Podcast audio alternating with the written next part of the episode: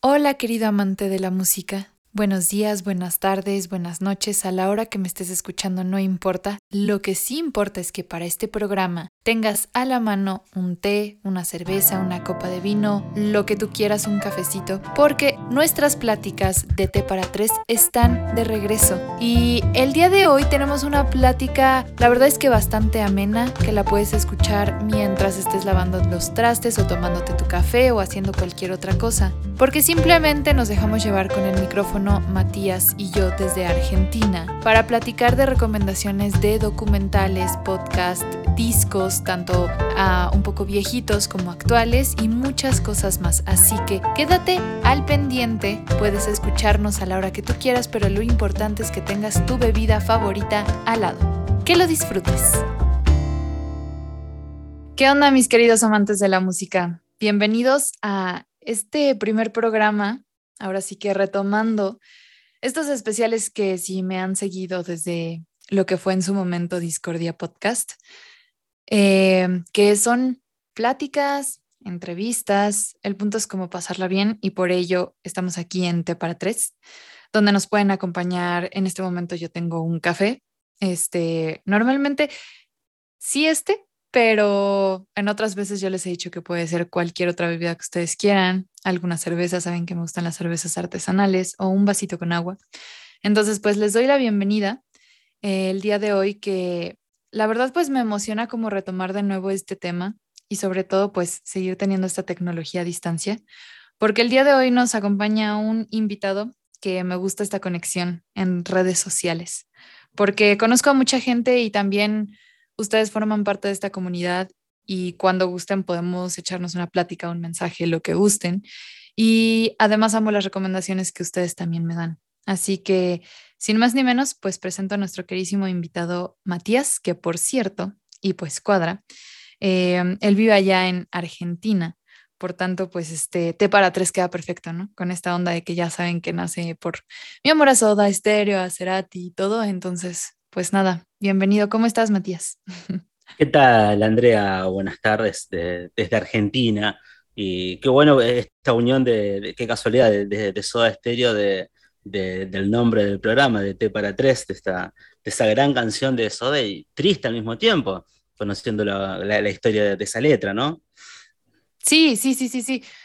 Creo que ya van pasadas entrevistas, que he tenido creo que como dos o tres también con argentinos y pues siempre sale el tema porque pues, ¿cómo no saber, no? Saber de T para tres y no saber, bueno, aunque algunos no sepan en realidad el trasfondo de la, de la canción, que de hecho fue uno de los TikToks que en su momento pues llegó a muchos argentinos por lo mismo, bueno, también hacía otros contenidos de, de música allá en Argentina, pero principalmente ese, ¿no? Que sabemos que pues trata este, sobre el momento en el que cuenta eh, la muerte, bueno, no la muerte, sino la enfermedad que tiene su papá y la historia de cómo sucedió todo y así. Así es. Pero, sí, perdón, dime. No, digo, es una canción con un video bastante raro que tiene eh, medio inédito también, que no, no es muy conocido, que, iba a ser para una película y terminó siendo un video casi inédito de Soda Stereo de esa, de esa canción. A ver, platícanos un poquito más de eso, porque qué mejor que escucharlo de un argentino. No, bueno, es, es, un video que no salió oficialmente, que iba a ser para, yo no recuerdo si era para una película o para un programa de televisión, eh, conducido por Lalo Mir, y el video arranca con eh, este conductor argentino eh, conduciendo una especie de, de móvil, no sé si conoces los Citroën 13B, un auto viejo y con varias antenas en el techo, algo bastante raro, y como que llega a la casa y ahí arranca la canción con los tres soda estéreo cantándola. Es bastante raro ese video filmado ya en el 93. Sí, claro. Bueno, también este, eh, las épocas y cosas ahí medio extrañas que de repente se le ocurrían hacer a ti, ¿no? Claro, totalmente, totalmente. Pero bueno, lo que más me gusta de este programa es que justo es para sentarte, digo, yo siempre he pensado que los podcasts en parte son no sé cuál sea la palabra, como multifacéticos, no, no sé cómo decirlo, Puede ser. Que es el momento. Una especie de la, de la magia de la radio también. Sí, claro. A, la, virtualidad. Exacto, o sea que es esta forma en la que tú puedes estar justo, que dices, me voy a sentar, voy a despejarme y me voy a tomar un té o un café, o me voy a poner a lavar los platos, o mientras como, no lo sé, es normalmente donde yo los escucho o cuando sales a dar una vuelta. Entonces es un poquito como la magia de este programa. Y decidimos que íbamos a poner simplemente como un tema, eh, bueno, ni como tal un tema, ¿no? Porque no, no sabemos eh, ni el uno ni el otro de qué vamos a platicar, pero lo que sí sabemos es que va a ser un disco o varios discos, un documental o varios documentales. Así es. Entonces, ¿qué te parece si comienzas por sorprenderme? ¿Qué traes por ahí? bueno, eh, tenía un disco y un documental, voy ahí con un documental, ¿qué te parece? Va. Bien, el documental es, está en Netflix para los que lo quieren ver. Eh, es sobre la historia de uno de los productores musicales más importantes de la música pop, eh, sobre todo de los... Sí, de, en todas las décadas de los 60 en adelante, ha sido una persona muy importante, muy clave en crear eh, artistas y en crear hits y en saber en qué momento va cada cosa. Estoy hablando de Clyde Davis, eh, el documental se llama Clyde Davis, The Soundtrack of Our Life, la banda sonora de nuestras vidas, si, si el inglés no me, no me traiciona. Es una persona que había empezado como contador de la vieja CBS, me parece, una de las, de las importantes de, productoras musicales de, a nivel mundial, y que de golpe se encontró con ser el, presidente y ser el que tiene que buscar la, música, los artistas. y, sin tener un oído musical, sin tener experiencia en un grupo musical, porque hoy en día mayormente se busca gente relacionada a la música para, para encontrar nuevos talentos. Esta persona se, lanza a esta, a esta nueva vida, una, algo impensado para él, y, la primera artista que, selecciona, que le ve el ojo, es nada más y nada menos que Janis Joplin. Sí, sí, sí, sí. De Así arranca su, derrotero. No, o sea, pasó por un montón. Janis Joplin, Carlos Santana. Eh, Totalmente. ¿Quién más? Creo que también por ahí tuvo algo que ver con Alan Parsons, si no mal recuerdo. Eh, también. Pink Floyd, Bruce Springsteen. Es el que lleva a Pink Floyd a Estados Unidos. Sí, también creo que tiene algo, una parte muy importante con Earth, Wind and Fire. también, también. Es, eh, el primer, el primer eh, festival que va es a Woodstock, y ahí encuentra a, a Janis Joplin, encuentra a Santa Ana, encuentra a Jimi Hendrix, gente que a nadie le, interesaba, que ninguna discográfica le había puesto, ninguna discográfica le ponía el ojo al rock que estaba no naciendo, pero estaba empezando a ser algo muy importante en la cultura joven. Entonces, este documental que se basa sobre el libro, su autobiografía, es muy, está muy bueno porque aparte todos los momentos los va contando él, tanto los buenos como los malos, eh, cómo, encontraba, cómo agarraba a los artistas, cómo los cuidaba. Eh, y una, la parte más, creo que yo, eh, pienso importante, emocionante, es la historia que tiene con Whitney Houston. es, su padre artístico, fue, como lo relatan ahí, con la persona que más se encariñó, con la, con artista que más se encariñó, y en la noche de que iba a ser su homenaje en los Grammys, eh, Whitney Houston muere. Y es, la verdad que esa parte es muy, muy triste y es muy muy loca la parte cuando hablan de la, de la película de guardaespaldas, que nadie se imagina quién fue el que, el que elige esa canción, ese clásico que Windy Houston hace esos 15 segundos increíbles de, de solo de voz que, quedaron para la eternidad. No voy a decir quién es por si alguien no lo vio y se quiera sorprender. una persona que nada que ver con la música. Sin spoilers. Pero relacionada con la, con la película, le da, dice, tiene que ser esta canción la que tiene que cantar.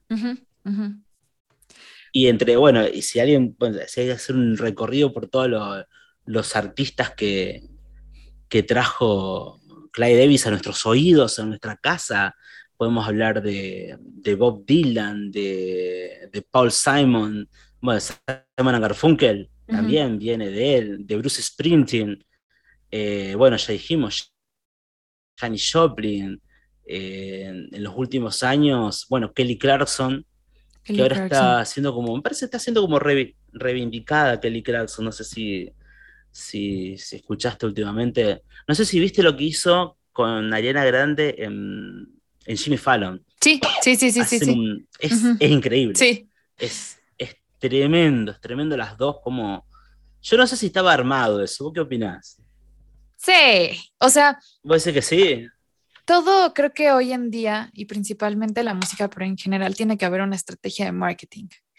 Y muchos artistas ahorita están invirtiendo mucho en esas estrategias que justamente son como todas esas mentes brillantes que hay atrás que planean todo esto. Y aunque hubiera sido como no planeado, termina siendo como realmente planeado. ¿No? O sea, como la no planeación puede ser también parte del marketing mismo. Entonces, sí. Sí, yo ya, ya, lo vi tantas veces que le he encontrado detalles de edición que digo, esto está recontra planeado, pero claro. quiero creer, quiero creer para mí que no está planeado y salió todo así de una. Sí, sí, sí, sí. de hecho, pero bueno, Perdona más paréntesis de que yo no he visto ese documental, lo veré, pero también yo tenía uno de mis documentales pendientes hablando ya de Whitney, que creo que se llama Can I Be Me también, eh, con Whitney Houston. Entonces, pues sí, pero sí. sí es bastante fuerte ese, ese documental. Es, ¿Cuál? ¿El de Can I Be Me o el que tú dices? Sí, ah. no, Can I Be Me. Mm, eh, va, va al hueso, va a, lo, a la parte más... Oscura. Oscura, totalmente. Sí. Totalmente. no sé si está en Netflix ese. Mm. No sé por dónde andará. No sé. un camino sinuoso debe andar también. Claro. No, hay que encontrarlo. Pero bueno, se van a, se van a sorprender con la cantidad de, artistas que creó o que encontró una sola persona y cómo se mantuvo siempre, cómo mantuvo el oído siempre en, en los tiempos que corrían cómo sabía en qué momento el RB, el funk, el pop más industrial, la cuándo había que poner la música country en, las FMs, no solamente en Estados Unidos, solamente en, las FM de country, sino en el top 40. La verdad que o, tenía un grupo, un equipo muy, un oído muy, muy fino, eh, o el tipo sin querer sabía sabía, le sabía leer muy bien los momentos. Es como una de las cualidades que ah, tienen como ciertos productores que han marcado historia, ¿no? Como eso, que marcan la pauta, que marcan tendencias. Y es impresionante como, además de que la marcan algunos que sí llegan a adelantar a la tendencia. sé que es una tontería, pero alguna vez me dijeron sobre que existe esta mafia en general dentro de la industria musical, que son esas personas específicas que van eligiendo a lo largo del tiempo y de las décadas qué tipo de música va a ser la que va a estar en top.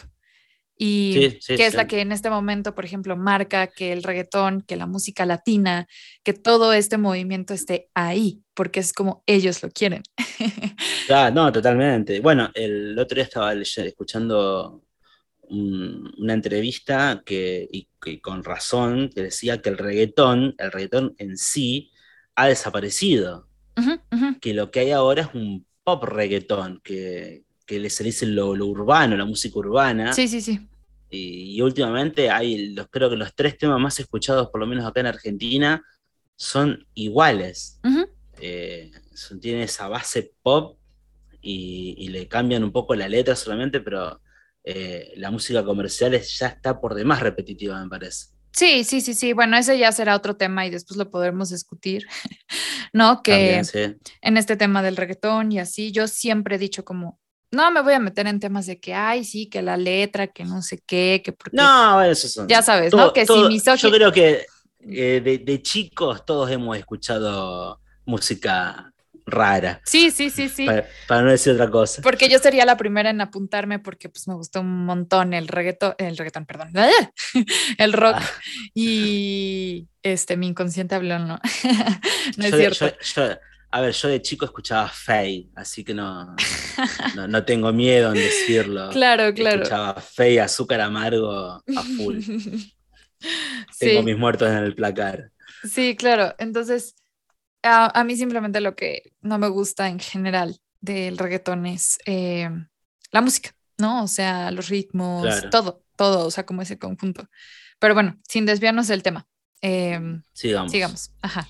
Así que bueno, eh, mi, recomendación es que descubran, eh, si les gusta mucho, sobre todo la historia de, cómo nacen los hits, eh, el documental de Clay Davis, la historia, el, soundtrack de nuestras vidas, es un gran documental para, para ver.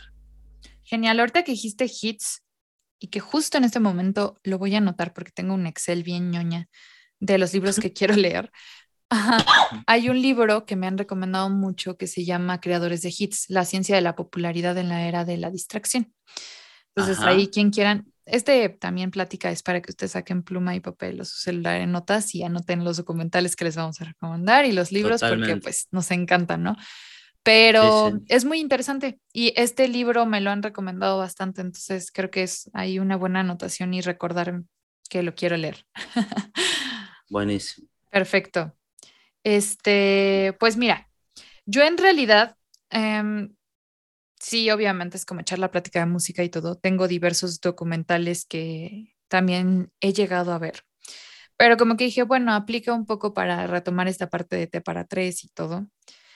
Y también además de la mano de este documental, vienen podcasts que conocen los documentales, pero a veces no han escuchado como el podcast. Y yo hablo de los de detrás de BIOS que han hecho, no sé si los has visto, los de detrás de BIOS. Bueno, no, no detrás de BIOS, más bien. Ya, ya spoile, ese es el podcast. el documental es BIOS, BIOS y Vidas, no sé qué cómo es su, su, nombre, que es de de National Geographic. No sé si los Vidas que marcaron la tuya. Ajá, es. BIOS, vidas que marcaron la tuya. justo, justo. BIOS, vidas que marcaron la tuya.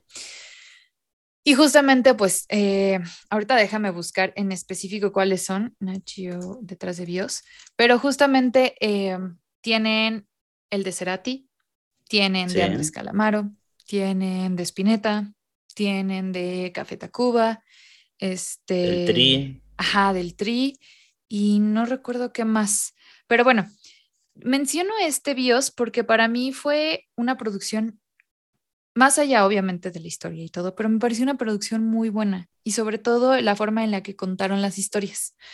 Yo tuve por ahí un comentario de que cuando vieron el de Cerati se le salió la lagrimita y creo que esa es la forma en la que puede uno definir estos documentales que hizo Nachio. ¿Qué esperarse también de, de, National Geographic que no tuviera una producción realmente grande y choncha, ¿no? O sea, totalmente. Pues lo esperarías. Entonces, uno, este uno espera como un documental de, HBO, uno espera calidad absoluta. Exactamente. Y la, y la tiene. Exactamente. Entonces, este, yo se los recomiendo muchísimo y ahí va la recomendación justo del detrás de BIOS, que fue lo que me gustó y hablando de podcast. Es que, pues obviamente cuando tú planeas y haces todo un documental o haces entrevistas, ¿cuánto material no se queda atrás? porque digamos que pones un estimado de que máximo te dure una hora y media, una hora cuarenta, una hora, no sé, lo que le pongas al documental. Y va a haber un montón de cosas que no se van a decir. Y justo fue que por eso Nachio sacó el detrás de BIOS. Esas partes. Yo creo que e, esos documentales tuvieron la mala suerte, entre comillas, en salir dos años antes. Sí. Porque si hubieran salido el año pasado. Sí, sí, sí. Serían como el de los Beatles. Sí, claro, el boom. Serían eternos. Sí, sobre todo hablando de un boom de podcast que vino a raíz de la pandemia. Porque mucha gente se le hizo fácil, porque pues a distancia que haces, pues te compras un micro y ya grabas. Eh, pero yo vengo escuchando podcast desde hace años, porque escuchaba podcast en inglés y de otras cosas que ellos siempre dije, va a llegar en un momento en el que van a estar aquí. ¿Y qué tuvo que pasar? Pues una pandemia, ¿no? Para que sucediera este boom. Este, adelantó todo.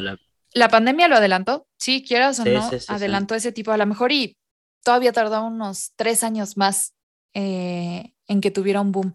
Entonces yo creo que pudieron haber tenido ese boom, como tú dices. Mira, no lo había pensado, pero sí, sí, sí, sí, 100% de acuerdo. Y me Sí, gusta, porque iría, iría directamente a las plataformas y no, y no, no importa el tiempo que dure. claro, claro, claro. Ahora no importa los tiempos, es todo el material que tengas. Sí, me gusta eso. No lo sé, me da Claro. miedo a la vez. Pero bueno, justo eh, lo que yo les recomiendo es que vean el, el documental y después escuchen el podcast. Porque, por ejemplo, en el de Cerati hubo muchas cosas que cortaron y que no pusieron cuando entrevistan a. Shakira, un ejemplo.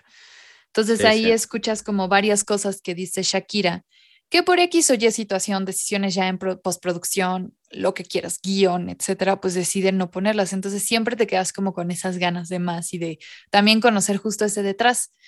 Y te narra una voz un poquito como cómo se fue llevando la grabación y corte A te pasan esos cachos de entrevista que eran interesantes. Entonces me parece muy padre porque además de tener una hora y media prox en video, tienes como, creo que duran como 30 minutos, no duran mucho según yo, los podcasts, tienes otra media hora de material extra, que siempre es como padre también tenerlo.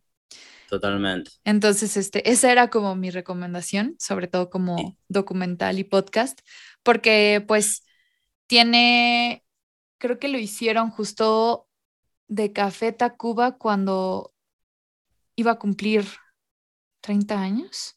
Sí, ¿no? Creo que sí. ¿30 o 25? No me acuerdo. Por ahí. Ajá. ¿Y cuál, cuál te gustó de todos estos? De todos los videos. ¿Tenés uno que te haya gustado más que otro? A mí, por ejemplo, el de Cerati no me gustó. ¿No? Te digo que yo No. tuve ese comentario de Cerati. Bueno, es que, ¿cuántos documentales no existen de Cerati y de Soda Stereo? Sí, no, a Infinidad. mí lo que no, a mí lo que no me gustó, eh, es una opinión completamente personal. y de un que- argentino. Sí, de un argentino. Es que, eh, ¿cómo, cómo explicar? Me parece que la, la familia se quiso lucir mucho. Ok, sí. Yo, ujú, Ahí yo sale tuve mucho. esa sensación, tuve esa sensación de que la familia se quiso mostrar más de lo que había que hablar de la, de la carrera de, de Gustavo. Yo es la misma sensación que tengo de la de esta vuelta de Soda Stereo, que me parece un- una falta de respeto total, pero es otra historia. Creo que, y ahí voy, creo que al contrario, a mí la razón por la cual a ti no te gustó, a mí pudo haberme, o sea, no que me encantara, pero me pudo haber gustado, porque ya se han contado tantas biografías de Cerati, como te he dicho, que en este caso Sí, sí. fue como una perspectiva un poco más personal.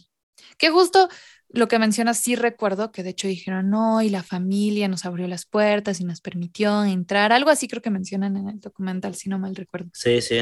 Entonces, sí, Sí, hay, hay grabaciones que también inéditas, que están, un- el primer proto de, Ciudad de la Furia, también se, eh, hay una canción en un- que le dedica a su primera novia, eso está bueno, pero yo tengo como un rechazo a, a esas partes también. Como el de Calamaro me pareció que es el mejor de Sí, todos. Sí, era el que iba a decir que fue yo creo que de los que más me gustó. O sea, Sí, justo. Ese y después el de Spinetta también me gustó. Me pareció muy interesante. el, de, el de Spinetta también está bueno. Sí. El de García, el de Charlie García mucho no, tampoco no ¿Qué me- crees? Que el de Charlie creo que es el que me falta, porque no los Ah. he visto todos. Está lo, mm, entrevistado por Julieta Venegas. Ok, ok, ok. Ah, no, Ah, entonces sí lo vi. Sí, ya ahorita que dijiste eso sí lo vi. Que Julieta, Julieta Venegas, paréntesis, está viviendo en Buenos Aires, no sé si Sí, sí, sí, sí, sí, supe. sí, sí, la, la- la agarramos nosotros. Este, es que hay cierto amor, y yo siempre lo he creído, por mucha, muchas de las raíces y mucha de la música allá en Argentina. Ah, hablando también desde una parte de rock, a mí me gusta mucho, mucho, mucho, mucho. Pero eso ya será otro tema. Será Este, y pues bueno, esa es como la recomendación que yo iba a tener. Em, no sé si quieras tú pasar al, a- al disco que tenías. El disco, bueno, cambiamos. El disco, bueno, este, estaba entre uno muy, muy nuevo y uno muy, muy viejo. Sí, sí me pero voy a, ir al, voy a ir al muy, muy viejo. Es un, un grupo eh, argentino de la década de los 80, de finales de los 80, que, mira, está relacionado a lo que, a la- al, a un- al músico que veníamos hablando hace un rato. Eh, el grupo se llama Fricción. No sé si lo conoces. Sí, sí, sí, sí, sí, de buenísimo. Entonces, eh, una banda que mezcla un poco de, The Cure, un poco de The Police, eh, de, la, de la Velvet Underground también, integrado por Richard, Coleman, y Celsa McDowell, Christian Basso, y en segunda guitarra, un tal Gustavo Cerati. Sí. es, el grupo que eh, tenía Gustavo Cerati al mismo tiempo con Soda Stereo, que Soda Stereo, pero cuando Soda empieza a tener ya más fama, más, más compromisos, eh, Fricción se separa porque también Richard Coleman Cristian Basso y. Ay, se me fue el apellido del baterista. Eh, Fernando Samalea. Samalea. Eh, pasan a integrar el grupo de Charlie García. Entonces ahí Fricción eh, en el 88 se, separa, pero tienen dos discos. Yo el disco que elegí es uno. Es una recopilación, pues tiene solamente tres discos.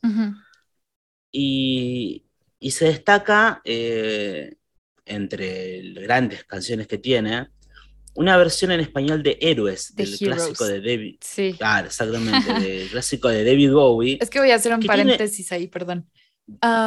tengo un, justo mi ex compañero del podcast, su papá es también melómano, él es bajista y todo, y él fue el que me introdujo a Fricción. Eh, él fue el que me enseñó porque tiene un vinilo, creo que es el primero de ellos. Es en donde vienen como los cuatro y el fondo es como cafecito con florecitas. Em, eh, creo que es consumación o consumo. Sí, creo que es ese. Ese es el que me introdujo y él fue el que me dijo, es que mira, está Coleman, está Cerati, ¿no? Porque él sabía bastante de mi amor hacia, hacia Cerati en esos momentos. Claro. Y justamente me dijo, y, en, y hay una versión de ellos, creo que en ese disco es en el que viene la versión de Heroes. Y de hecho también es uno de los TikToks que, que llegué a subir en su momento, al principio, eh, me acuerdo. Y tiene, tiene una situación muy particular esa versión, porque cuando Bowie eh, toca en Argentina en el 90, en, la, en el estadio de River, eh, el público lo cantaba en español. Claro. A la canción. Cantaban la versión de Coleman.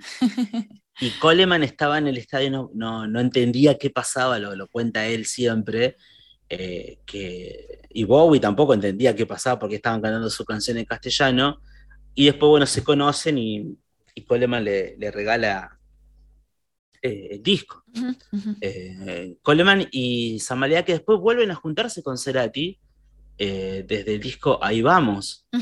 Sí, claro. Desde ahí en adelante forman, son parte de la banda de, de Gustavo Cerati, pero al mismo tiempo Coleman siempre, bueno, fue el cuarto guitarrista por un tiempo de, Soda Stereo, fue el que le dijo a Soda Stereo que sigan siendo un trío, que no busquen más otro músico, y también fue alguien que ayudó mucho a, a Cerati con las letras, es más, eh, las canciones Ecos y A su lado son de él. eran canciones de fricción que terminaron siendo grabados por, por Soda. Creo que también, desmiénteme por favor, este, Lago en el cielo. A ver si puedo.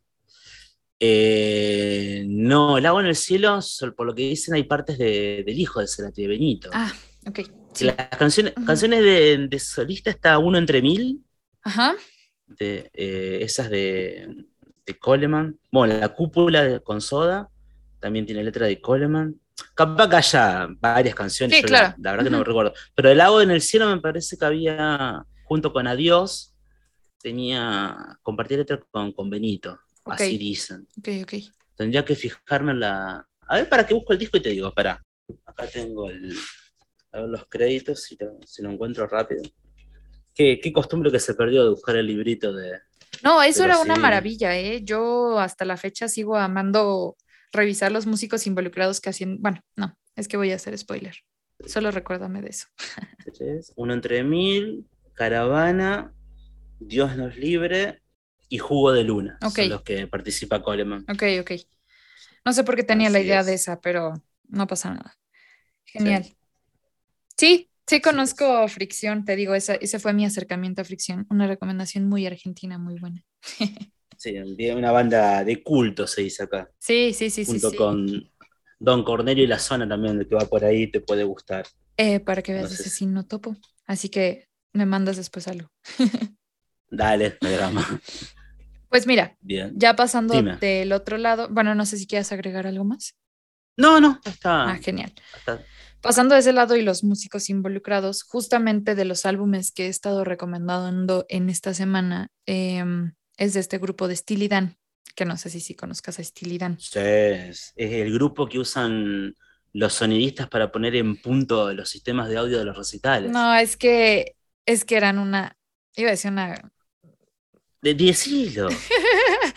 eran una mamada juntos. Sí, totalmente. La verdad es que en producción pues, eran conocidos, ¿no? De hecho, en, en el álbum que, que recomendé puse la cita de Jeff Porcaro diciendo, en verdad, grababan 80 veces eh, la batería, la grabábamos, hasta que en la toma, no sé, 86 quedaba perfectamente como ellos querían que sonara. Entonces, La perfección absoluta buscaba. no, una perfección tremenda y, y justo lo de los músicos involucrados y que decíamos del libro, o sea, de ir y volver al disco, ves el disco, el vinilo, lo que sea, de, de Steely Dan, inmensidad de lista de todos los músicos que había en una sola canción. No era el mismo baterista dentro del el mismo disco como normalmente esperarías o que mínimo participe en la mayor parte de las canciones, sino aquí era, pues no sé, a lo mejor Jeff Porcaro solo va a estar, que además era Jeff Porcaro, em, en una sola canción. De pie, por favor. Sí, sí, sí, sí. Claro. Y se, o sea, hace el lujo de, de tenerlo solamente en una sola canción. sí, es justo lo que iba a decir, que dices, neta, yo lo hubiera metido en todo mi Claro, es como una falta de respeto. Claro. Y, y- Y, le si, y si lo pongo solamente en una sola canción, le pido perdón de por vida. Sí, justo. Pero ese nivel de genialidad y de músicos eran este Walter Becker y este um, Donald Fagen. Para Que uno de los dos falleció, me parece. sí, este Walter Becker. Este Donald Ah, Fagen sigue y Donald Fagen después hizo su carrera de solista. Justo en el álbum de Gaucho pasan cosas muy densas, sobre todo con Walter Becker. Em, en, ese, en, el, en el inter de esa grabación, la que era en, es- en ese entonces su novia eh, se suicida de sobredosis y obtiene él una demanda muy Oh. grande justo porque su familia pues lo quiere demandar porque según él lo introdujo dentro de las drogas y todo este rollo y así. Y también en ese inter a él lo atropellan y, y queda muy lastimado. Entonces es un álbum que a lo mejor por los fans de Steely Dan no es el, el mejor, Mirá, pero, no la tenía esa historia. pero es como el más Steely Dan posible justo por, porque se graba en un momento complicado de Steely Dan. Claro. Entonces eso es como Pues- importante. em, El más flojo de ellos, para ellos, el, el- el- es el genial para nosotros. sería. sí, justamente, justamente este, pero bueno, eh, recomendación, ya saben que también hay de repente en las redes que yo pongo que sí el álbum de la semana y así. Sí. me estoy en parte como obligando un poco a recomendar un poco más acerca de jazz y de, de este tipo, porque a veces pasa que te clavas mucho en unas cosas y así es como una forma en la cual yo digo, también voy a estudiar, ¿no? Entonces Claro, esa era la recomendación de ese disco que, que yo quería dar ya sacando este lado de los músicos involucrados, ¿no? Que a veces es muy importante. Sí, sí, la, la selección de músicos. Aparte descubrís también ¿no?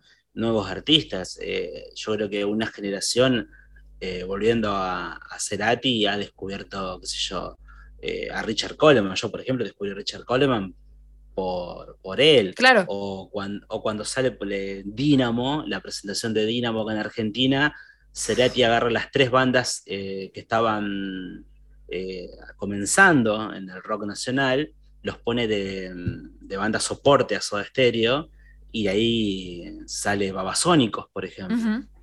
Entonces también esa oportunidad de, de- de conocer, de, de introducirse también en los músicos, porque... ¿Quién más también se eran? conocen un montón. Sale Babasónicos y qué otras.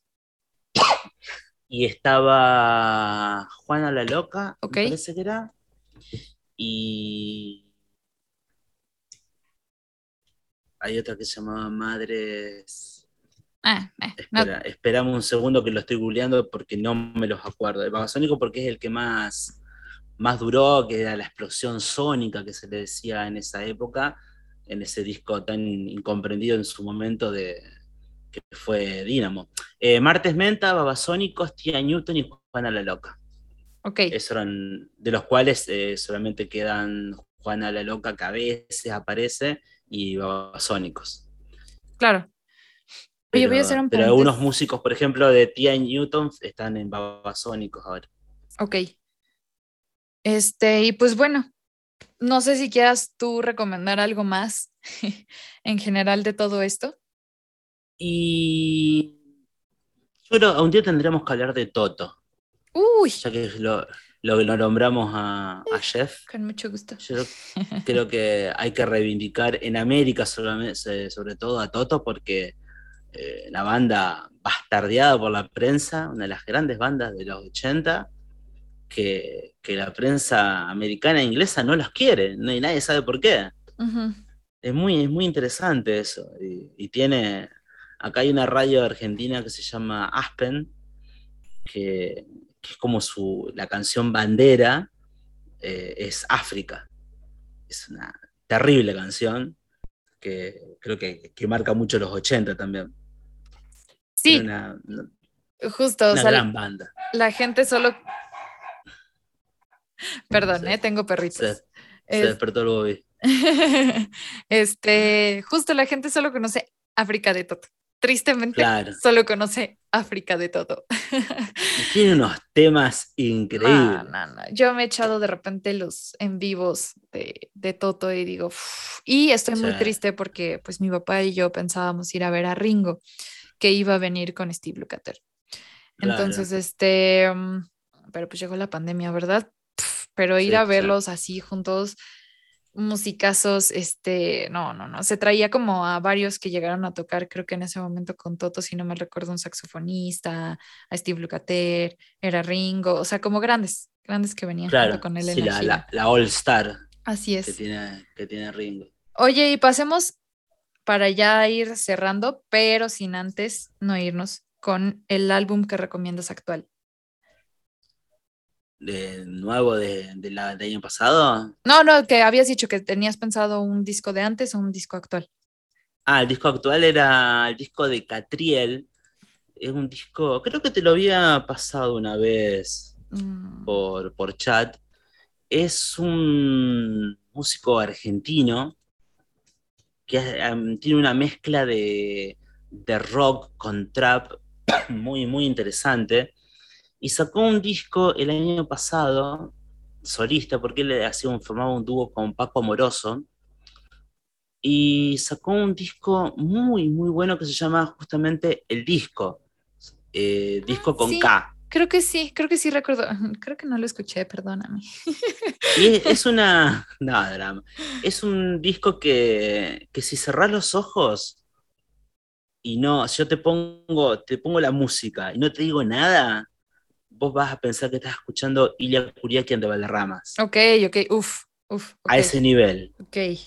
Eh, mucho sampleo de, de, clásicos del rock nacional tiene, eh, pero un discazo. uno, eh, en esta época que escuchar disco completo no está muy, muy de moda, es un disco muy, muy bueno para, para escuchar y para, ya Para leer las letras también. Espero que todos los que nos escuchen pronto eh, lo vayan a anotar.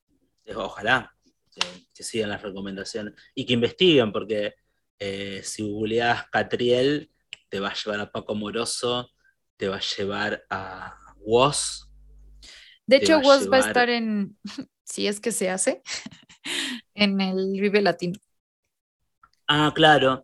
Sí, eso de los festivales, yo cada vez que hay una noticia sobre coronavirus, abrazo mi entrada a Lola Palusa fuerte, ya sé.